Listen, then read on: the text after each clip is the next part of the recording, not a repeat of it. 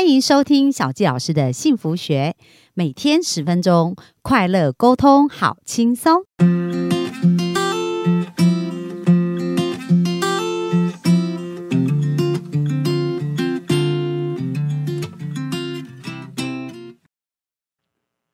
欢迎收听小纪老师的幸福学，很开心又在空中跟大家见面。那本周我们专访这位来宾啊，他很特别哦，就是从小呢，在他的人生当中，他用讲话、用表达来去平衡他的人生跟自信。所以在呃昨天呢，我们听到他的人生的故事。那今天呢，我们就要来延伸了解一下，到底啊这个表达如何去创造我们的职场幸福？因为很多人在工作里面，就是可能会遇到被霸凌啊，或者是说，哎。他没有办法升迁，可能都是因为这个表达上没办法做到，所以我们今天就请我们的林慧老师啊来跟我们学一些特别的技术，让我们的人生更幸福，职场更美好。那我们就欢迎林慧老师。嗨，小金老师，各位听众大家好，我是林慧。好啊，那林慧老师怎么会想说，哎，如何去表达在这个职场上创造幸福？为什么你觉得这个是很重要？好，那我要跟小金老师分享啊，就是我自己本身在这六年的期间，也有大概累积五百多位的。一对一学生，然后都是做这个有关于表达策略跟教学上面的这个建议跟指导。那我有很多学生，我发现我就发现有一个这个小数据就产生了，就是很多找我的学生里面。呃，有很多他们都是在非常大型的企业或官方单位服务，然后他们都拥有很好的学经历哦。最重要的是，他们的工作都超认真哦。每一个人都告诉我，这个报告啊，都是永远写最好的啦，吼。然后不然就是早上八点上班啊，晚上八点下班呐，吼。那但是都没有被看见，对他们却常常经历一种。很让人就是我自己会觉得好心疼哦，好，就是我有学生在国内非常大型的这个公家单位服务，可是他在这个过程里面工作绩效极佳，甚至曾经在一年内完成了七十六个专案，然后他还在这个工作服务期间念完了台大的这个博士的学位，但是但是在这二十三年的职涯当中，他却一直停留在。非常基层主管的位置，有四次内部晋升的面试，他都失败。所以那时候我就会很好奇，就为什么这么努力工作的人，在职场当中却这么的不幸福？好，然后他自己也搞不清楚原因。然后直到工作了十几二十年，同事们才跟他说：“你该去学说话了。”哦，然后他才觉得什么？难道我这我这么不幸的原因只有说话吗？哦，那每次跟他聊起来的时候，就是才发现，哎，好像真的是说话耽误了你哦。所以我那时候就觉得，职场当中，呃，你要形成自己一种幸福表达学，就是你要透过我们在职场当中最好的工具，就是表达能力，让自己在职场里面拥有一个幸福的环境。嗯，所以那时候我就很感触，因为它不是我唯一看到的例子。好，那甚至还有。更特别的例子是，很多的企业二代或者是企业的专业经理人，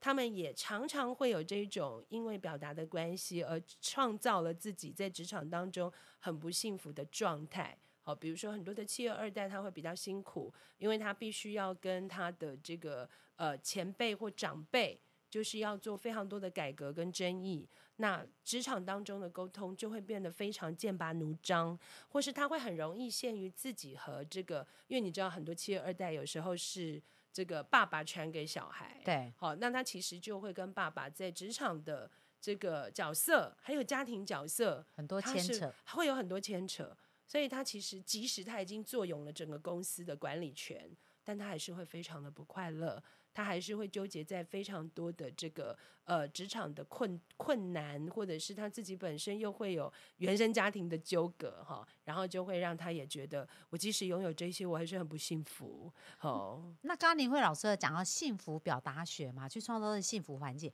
那有没有实际的案例，或者说，哎，他学了他是怎么去？做，然后产生什么样的结果啊？好，我有一位学生啊，他是服务于国内的这个非常大型的一个金融保险业。那他以前其实就是会非常的害怕开会，哦，因为他的层级其实是呃可以跟很多跨部门的主管们开会，然后他的印象就是只要每次开会都是吵架。好，就是各部门跨部门的人永远都在推事情，好，或者是用很多的数据说服彼此，哈，就是哎这个部分是行不通的，你就是要照我们的方式，所以他一直非常排斥开会这件事，哈，只要开会。他如果是浪费生命，对，如果 是与会者哦，他通常被 Q 到，他就会说哦我没有意见。好，那如果他要主持会议，他通常就推掉了。后来有一次呢，他就告诉我这个困境，他说他这次非常不得已，他一定得主持。好，就他的主管已经跟他说，你一定要主持这个会议了。好，那他就告诉我该怎么办，因为他为了这件事，他已经失眠了好几天了，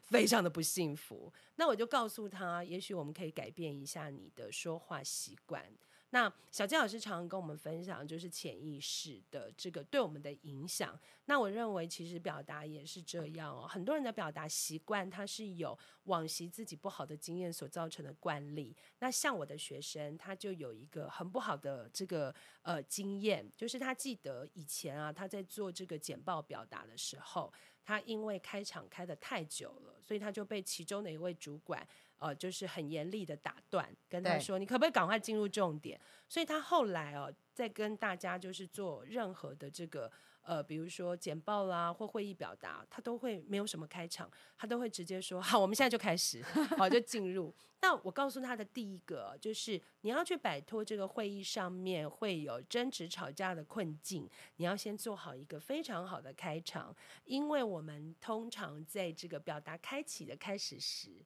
它是一个非常需要的一个破冰，同时它也是一个氛围酝酿。所以，如果你做好这个氛围酝酿，接下来。大家在整个会议的过程里面，它才能够被你去扭转一些心情，就会比较轻松。对，然后还有就是你会把一些大前提先把它缓和。所以当时我就有，当然因为我们在做表达策略建议，都会问非常多的这个开会的一些细节。所以那时候我就请他说：“我邀请你，你只要帮我做一个改变，好，就是你试着去在开场的时候，先用比较柔和的语气告诉大家，因为他这个会有点棘手。”是要再把两年前已经大家不想做的事情，又要再拿出来讨论哈。那这个最高主管副总会在现场，因为就是他想做的哈，可大家都不想做哦。那他必须要去做召集。那我就说好，你一开始就先让大家重温两年前哦，我们曾经有这个一个这个计划。那这个计划其实在两年前的推动，好，我们试着想推动，是因为我们想要让大家过得更好。那你要把第一个为什么让大家过得更好的这个。优点先讲出来，然后讲完之后，你要先个别感谢各个部门，好，感谢当时哪一个部门，好，比如说精算部门怎么样怎么样，商品部怎么样怎么样，你先感谢大家，然后再来，你再告诉大家，所以今天这个会议，大家为什么要再聚在一起？是因为我们又要重新啊，借由大家的力量，我们真的要把这件事情完成，所以今天真的很感谢大家的莅临，那没有你们的力量，我们是无法做的。所以一开始，我希望他先把这个前提先都讲好，因为一方面你可以给大家一个破除疑虑，因为大家就知道这两年前的案子我都是不会走嘛。对。但你要还是要跟大家回说，其实这个案子它对大家是有好处的，我们还是要做。另外一方面。你直接就把每个人就不爽的人都先点出来，对，但是 笑脸不打，哎，是不打笑脸不打笑脸，但是你的态度是感谢的语气，就是说，其实这件事情是感谢大家来参与，好，然后再来，你就是告诉大家，大家都缺一不可，所以让我们一起完成。那你就先让这个氛围一开始是这样的，好，然后再告诉大家，再进入会议的这个重点内容，好，我就说你试试看吧。好，那因为他其实有心魔嘛，所以我就鼓励他。呃，我说我们就试这一次，然后你再告诉我有没有用。好，你试试看。好，后来他就告诉我，嗯，老师这次会议真的没有人吵架，而且非常的顺利，就是他自己可以把这个会议上面要表达的事情，他可以很顺利的完成，没有人会打断他。那这个其实就会让他开始有幸福感，对，那就是说他会开始觉得，嗯，这个氛围。原来可以这样，那我往后也许再多做一点，在开场氛围上的一个营造跟努力，会让我在每一次表达上面也能够获得一样的结果。好，所以这就是一个呃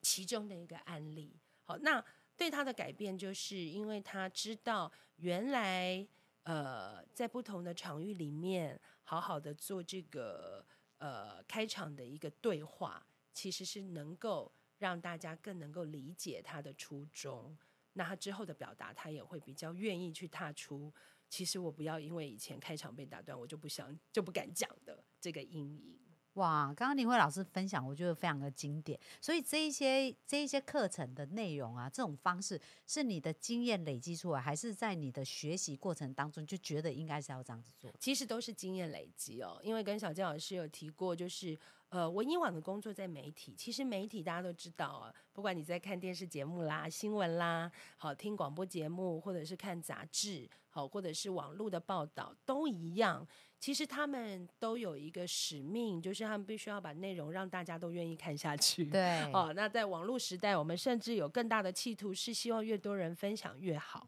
所以在这个前提里面，我的工作就必须要常常要能够让大家愿意接收资讯。好，所以我就必须要想办法，到底我要怎么样去这个开场的一个氛围，让大家愿意听。还有就是进入到整个报道或内容的时候，大家是要觉得非常的有节奏感，哈，或者是我接收上不会有障碍。那最后的结尾时候，是不是可以给我们一些呼吁或行动？所以我就会在工作里面，呃，比较自然而然的会去习惯用这样的策略思维去进行我的这个表达方式。哇，我觉得这非常经典哦！希望我们的幸福听众呢，这一集可以多听几次，因为刚刚林慧老师分享的这部分啊，不仅用在会议上，其实如果你跟沟通运用在生活上也是非常好用的哦。好啊，那我们非常感谢这个满满的干货。那明天呢，林慧老师会继续跟我们分享啊，就是我们要什么样的表达习惯，我们才能够成为一个幸福的人哦。所以我们明天继续线上见喽，拜拜。